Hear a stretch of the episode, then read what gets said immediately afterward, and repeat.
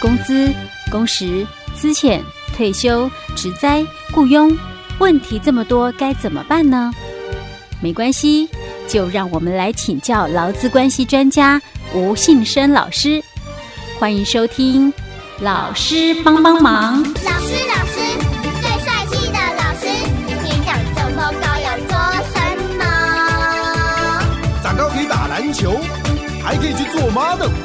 其实只要营养均衡，不挑嘴，以后你们一定会长得又高又健康啦！哈哈哈。谢谢。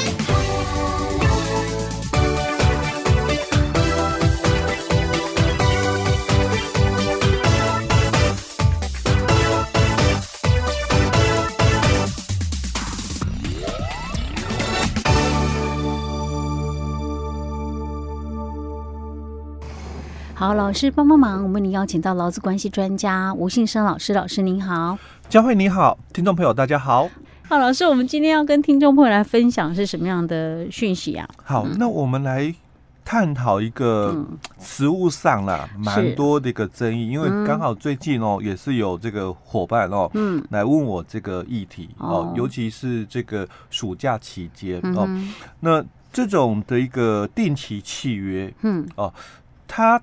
怎么样的一个签订？嗯，到底哦可不可以签订？嗯，哦，因为这个又涉及到哦，实务上就是说我们的这个劳基法的一个十五条里面哦，又谈到了，就是说假如你是这个定期契约的话了哦，那因为我们这个定期契约届满了，就就届满了哦，那基本上哦，那没有所谓的这个资遣费嘛。啊哦，因为这个是一个定期契约嘛，所以，也没有所谓的非自愿离职证明书就对了。哎，这个又另外哦，这个资遣费哦，因为十五条是讲说，哎，我们是这个定期契约的话、嗯、哦，那届满的话就届满，所以他谈到的是特定性定期契约里面的特定性的这个定期契约哦，如果期限超过三年的话，嗯、那届满之后，老公哦也可以提早哦哦、嗯、这个。终止契约，因为有可能特定性定期契约，它定的时间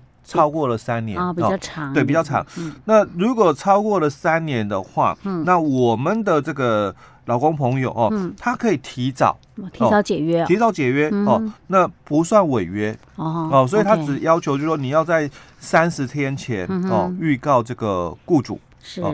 那另外我们的这个十八条谈到了哦，嗯、就是说。劳工哦，不可以请求这个预告工资跟资遣费的情形、嗯、哦。那他列举了两个规范、嗯。第一个规范，他讲说，依照这个劳基法的十二条，或者是依照劳基法的十五条终止契约的话，当然十五条我们刚刚讲到，其中一个终止契约是特定性的。嗯。哦，那还有一个终止契约就是不定期的终止契约。嗯。哦，不定期约终止。所以他讲哦，这个。如果是劳工终止的话，哦、嗯，那这个也是要预告雇主哦、嗯，所以十五条的一个情况是终止契约，劳工自己终止，或者是你这是特定性的定期契约哦，那个届满了。嗯哼。那第二款他也强调了哦，他也也提到的是有关定期契约届满的话离职、嗯，那一样哦。嗯。那劳工不可以跟雇主啦，请求给付这个。资遣费跟预告工资，所以大概啦哦、嗯，如果是十二条的惩戒解雇哦，犯错了可能被公司给开除了，是。那这种就不可以跟雇主请求这个预告工资跟资资遣费，嗯，那或者是不管你是这个特定性的也好，嗯、或者是我们这个其他的短期的、临时的、季节的定期劳动契约，嗯、那。契约届满了，嗯，哦，那这种情况，嗯，哦，也不可以要求雇主给付这个资遣费跟预告工资，嗯，所以实务上哦，就会有很多的这个比较，我们讲惯老板，嗯，哦，可能他用这种方式哎，对，跟跟员工来签这个定期契约哦，嗯，所以我们的这个劳基法的为了来保护我们的这个劳工朋友哦，在第九条里面。那他就去规定了哦，说我们的这个定期契约就分成两种哦，定期跟不定期两种。嗯，那我们劳动契约，哎，对，我们的劳动契约哦，就分成这两个哦，定期的跟不定期这两种。那什么是定期？他有讲，只有四种情况是定期，所以他列举了哦，就是说临时性的、短期性的，那或者是季节性的跟特定性的工作哦，才可以哦做这个定期契约。哦。所以他这里是讲说得为定期契约，就你可以签哦定期契约，你也可以不签，嗯，定期契约你还是一样可以签这个不定期的哦。那这个是雇主的权益哦，你可以签跟不签哦。那他也规范哦，嗯，说如果是有继续性工作的话，嗯，那就应该是不定期契约了哦。所以他这里是很清楚去规范的哦。假如你是工作没有继续性的，那雇主你可以签定期哦，你也可以不签，但是只要工作是有继续性的话，那就应该是不定期的劳动契约哦。那这个是在以前的一个规范。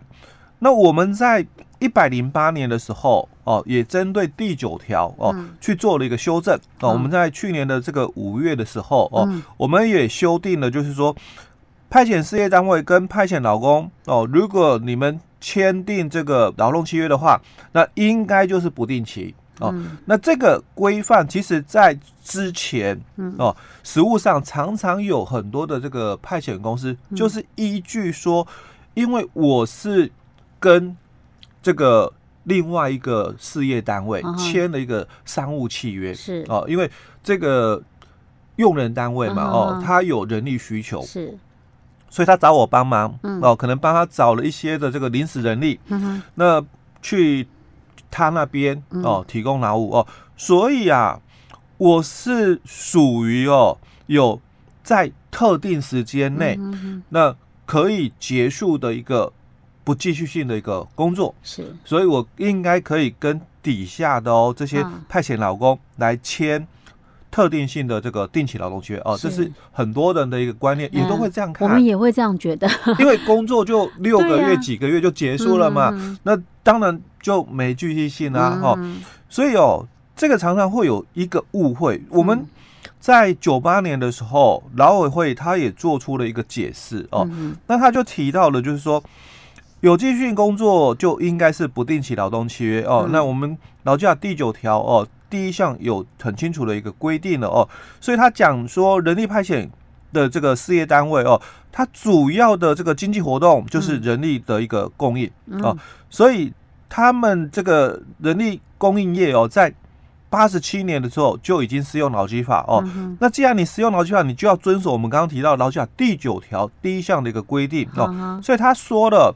你们这个人力派遣业哦，你雇佣劳工从事这个到别人的事业单位提供劳务哦，嗯，这是你的这个主要的一个经济活动哦，所以你找了一个工人，嗯，或者是找了几个工人到用人单位那边哦去提供劳务。哦，那这个是你主要的一个经济活动哦，所以他讲哦，人力派遣业雇佣劳工从事经常性工作哦，那你不可以配合客户的需求呢？诶，我只有三个月的一个需求数哦，那你不可以因为这样子哦哦，所以你跟这个所雇佣的劳工签订定期的契约哦，那违反这个规定的话哦。就要受处分。是。哦，因为你应该签不定期，结果你签了定期，那你要被处罚的哦。那他在第二点哦，也又谈到了哦，所以派遣人力使用单位哦，与人力派遣业者哦终止服务关系，就我们讲用人单位跟我们派遣业哦，那因为我只有短期的六个月的需求哦，所以关系结束，商业契约结束了，那不影响哦，派遣劳工在人力派遣业工作的。这个受雇者权益，所以我还是你派遣。公司的人力派遣业哦的一个员工了哦，所以人力派遣业要跟派遣劳工终止契约的话，还是要依照劳基法的规定办理。所以你还是要付人家资遣费的。嗯哼哼，OK，好，这是有关于那个劳动契约分定期不定期的这个部分哦。嗯，老师，我们下一集还是要来谈这一块，对不对？哎，对。其实这个以前我们谈过了哈，不过我们再一次，因为既然有人在问，我们就再一次跟大家来再来复习一下下。哎，对。好，那我们下一集再继续喽。好。